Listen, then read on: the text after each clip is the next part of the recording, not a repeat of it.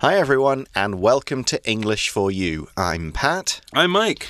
And today's article is all about writing and something you can do to make your writing just that little bit more interesting. Oh, this is great because this is what you love to do. Indeed. Not just in your work, but in your free time, too. That's right. Absolutely. So, how, how much writing do you do in your free time? I write when I can. Sin, uh, when before I became a parent and I had all this free Mm, true, time, I had a different kind of system. Yeah. Uh, now it's just kind of okay. I write at lunchtime because Okay. that's my free time. Okay. And maybe if I'm getting close to a, a story publication date, then Mm-hmm. I will. I can say to the family like, I need a bit of time here. You've got to Ah. give me some time. Okay. Uh, otherwise, if if it was completely up to me, I'd probably shoot for an hour to two hours a day if that was possible. Okay. And do you always want to do it, or are there days when you, you know, get up? We've all heard about writer's block when you don't have any ideas and you're staring at an empty page or a empty computer screen. Do you ever have times when you're like, ugh? What next? I have no idea what to do right now. No idea what to write. Uh, then I'll probably go. Well, what's the reason for that? What's what's stopping me? And I'll do some kind of note taking, brainstorming, and figure out the answers to what's stopping me from pushing the story forward. Interesting. Because it wouldn't just be tiredness or, or something on my part. It would be, I have no idea where this story's going. I can't jump over this kind of plot problem. Um, and you can always go back and edit some stuff and, and look at what you've already written and go, okay, the answers are in there somewhere. okay. And that'll help me, you know, looking back will help me to move forward. Interesting. All you right. know, maybe looking back at the original idea for the story Yeah. and where have I gone wrong with it. I see. Okay. So there's a whole bunch of different things you can do, different processes you can use. And Hmm. we're looking at an article for today and tomorrow called Similes Spice Up Your Writing. So this will be Mm-hmm. useful for people who, like Pat, write for their job. Maybe you write as a hobby, you have a great idea for a story, or maybe you just like to keep a blog or, you know, write little reviews on the internet. Any kind of writing really can be spiced up by using similes. But what are similes? Let's read through our article and find out. Reading.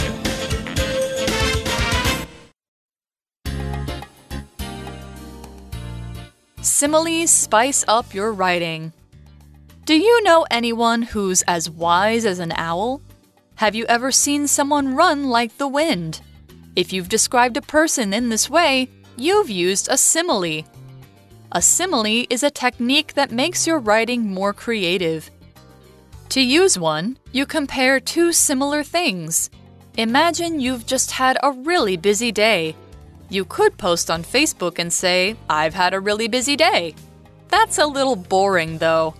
To spice things up, use a common simile and say, Today I've been as busy as a bee.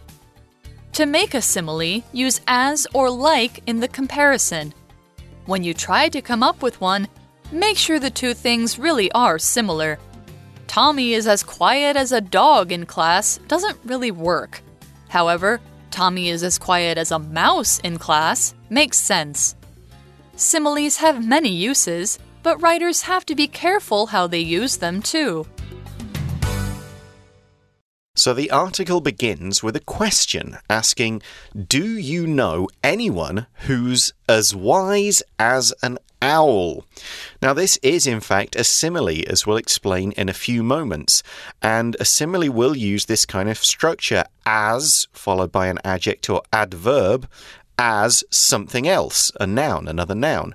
And this is a way to compare two things, saying they have the same amount of each quality or an equal ability or way of doing something. If you say you look at a tree and go, that's as big as a house, you know, then you're saying it's they're the same size. This tree and a house are you you can compare them. They are the same size.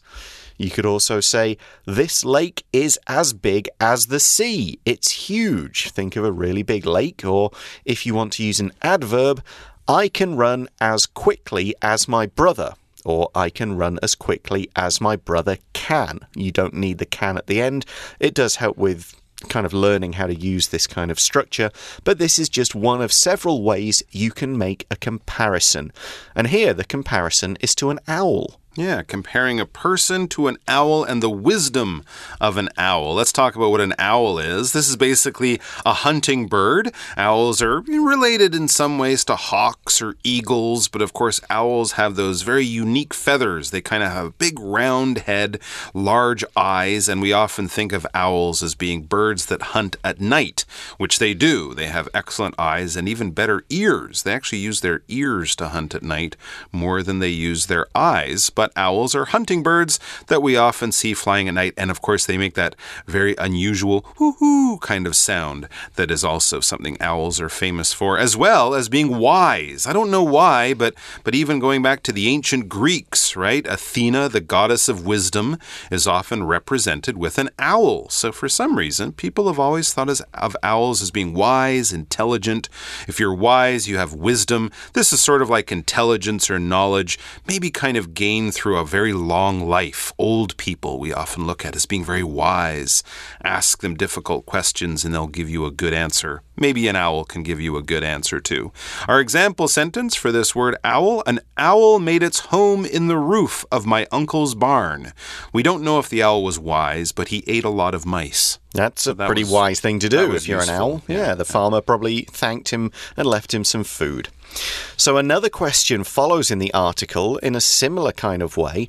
Have you ever seen someone run like the wind? Hmm, interesting. Yeah. I guess it's a strong wind. Yes. Not a gentle wind. Not a nice breeze, but a full on typhoon style exactly. wind. And that's what it means when Pat says that. I think of Usain Bolt or someone yeah. running really fast. If you're running like the wind, I would think you're running really fast. And it says if you've described a person in this way, wise as an owl, running like the wind, in either of those ways, if you've described a person in this way, you've used a simile. And when we describe, this verb means basically you're drawing a picture, but not with a pen or pencil or with paint, not using a photograph. You're making a picture with words.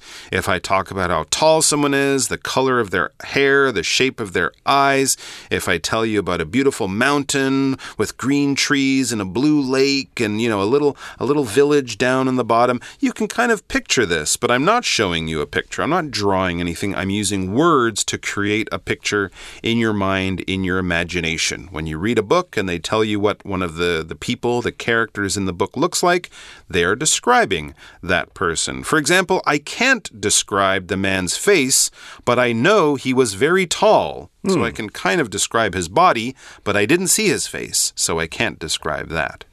Okay, well, when you're describing a person with running like the wind mm -hmm. or as wise as an owl, this is a simile. And we're basically going to spend the rest of the article explaining similes and giving examples.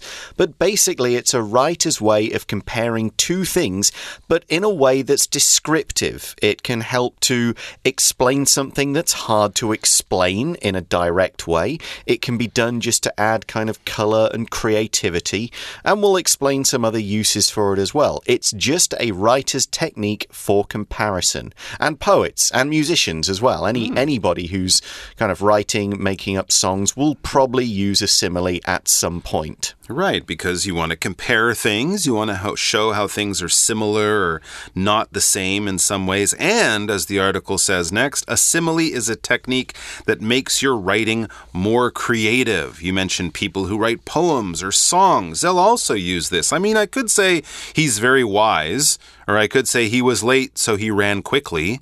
But mm -hmm. if I mm-hmm. said he was as wise as an owl, or he was so late he ran like the wind, it just, it's more interesting. It's a way of making your writing more interesting and saying things in a, in a way that kind of stands out or sticks in the imagination and the mind of the person reading. And a way of doing something is a technique.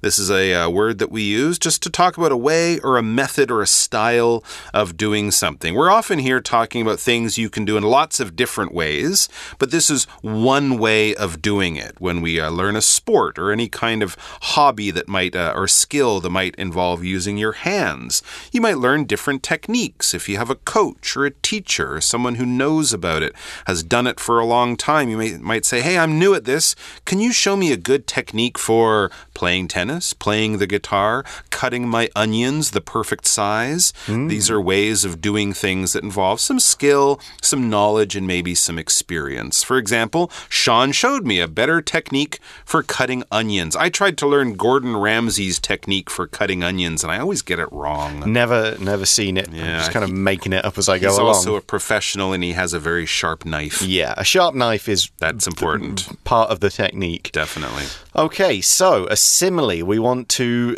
use a simile here, and the article explains how and says to use one, you compare two similar things. Okay, mm. uh, we'll look at the words compare and comparison in a moment. Let's concentrate on similar because this is the key to a simile. If you compare two things that are very different, then the image you create is going to be hard to understand. It's not going to really work. People will say, huh, that doesn't I don't like that. I don't get this description. So you compare similar things. If two things are similar, they are alike or they are almost the same. Any differences between them are very small. And so a simile is based really around the adjective you want to use. If something is big, you compare two things that are big. If something is cold, you compare two things that are cold. They don't need to be exactly the same, but they need to be similar. Here's another example of how we can use this word. German food and Austrian food are similar in several ways. Now, these are two neighboring countries in Europe. They share a lot of culture, language, and history, so it's no surprise their food is not exactly the same, but pretty similar. They have a lot of the same ingredients, cooking styles, and so on. Lots of meat, lots of potato, few vegetables. Mm basically. Imagine, the article says, imagine you've just had a really busy day. Okay, so imagine, pretend you get home. Oh, wow, I'm tired. What a really busy day I had. Yeah, not too hard to imagine that for, for most of us. So, you've had your busy day, and as the article says, you could post on Facebook and say, I've had a really busy day. Okay. You can certainly Makes do that sense. on Instagram and so on. That's what these social media sites are for. And when you use a social media site, you make a post, or to use it in its verb form, you post something. To post has come to mean to put something on the internet so it can be viewed. You can post a new entry to a blog. You can post photos on Instagram. You can post videos, links, comments, all kinds of things on Facebook.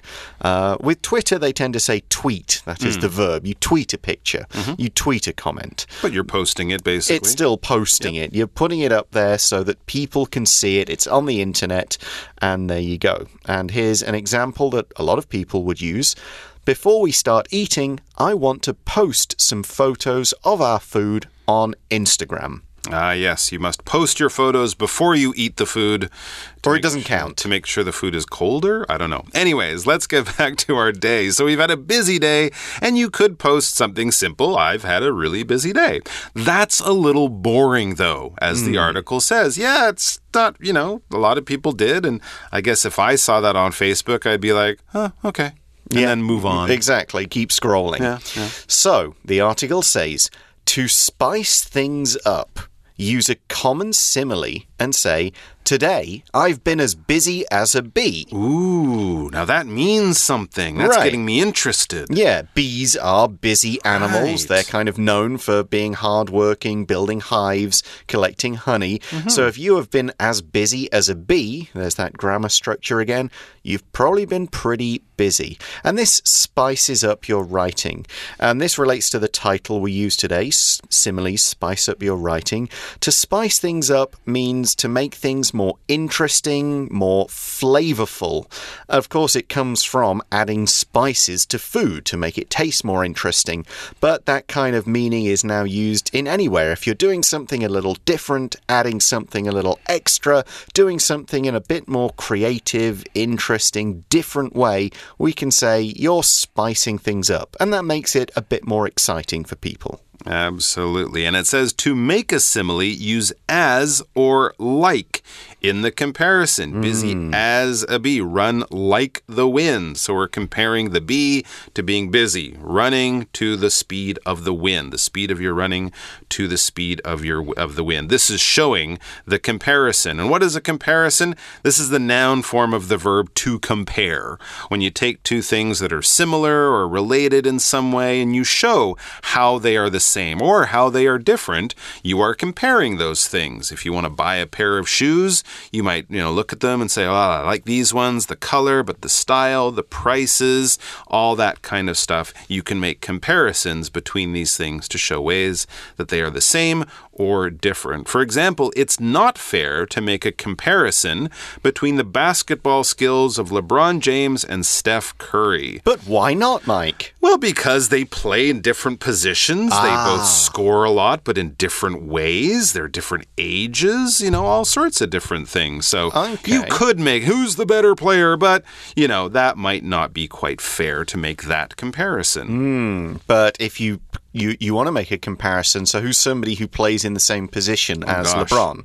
Um, Somebody famous. days- I have no idea. Why are you asking me this question? Oh, because I thought you, I I, thought no you might know more about basketball than me. Um, if I was to make one, I could go, well, maybe two famous soccer players, Cristiano Ronaldo, Leo Messi. They're both attackers. They're both kind of focal points.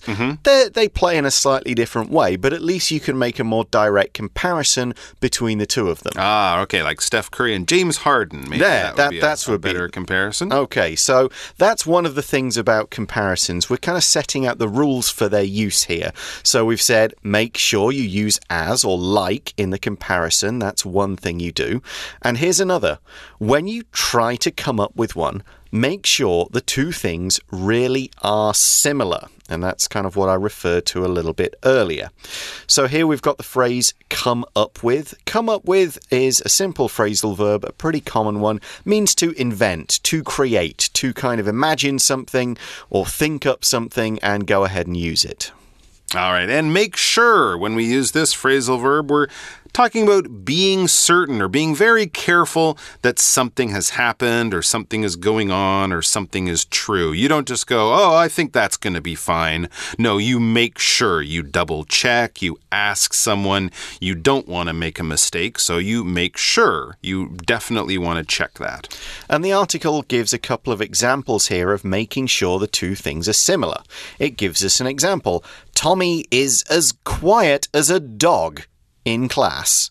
It hmm. doesn't really work. No. So, this phrase, this simile, doesn't quite work because dogs are not generally quiet. They hmm. bark at people, they bark at the moon, at cars, at strangers. Mm-hmm. You know, they they are not they can be quiet, but mm-hmm. generally you don't think of dogs as being really quiet animals. Exactly. They're not well known or famous for being quiet. Hmm. However, as we go on, it says, however, Tommy is as quiet as a mouse in class. Ah, now this one makes sense because mice are famous for being quiet. We know that mice make a little squeaking sound, and if they're too loud, the cats might chase them. So, you know, there's different ways that mice are well known as being quiet. Now, I guess you could say Tommy is as quiet as a goldfish because Yeah. fish are quiet, but they're not famous for being quiet. They're underwater all the time. There are no loud fish. Hmm. So it's a little bit different, right? Because there are some loud animals, but mice are famous because they're small, because they can be chased,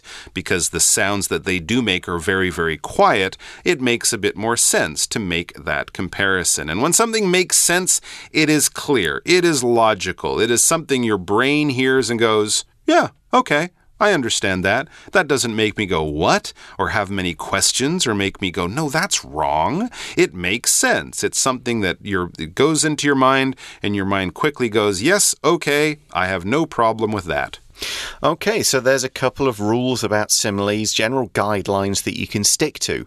We're going to talk tomorrow about different ways to use them and also things to be careful for. And we're going to kind of transition to part two of the article with the final sentence of part one. Similes have many uses, but writers have to be careful how they use them too. And we'll explain that in day two, but right now let's jump into today's For You chat question. For you chat.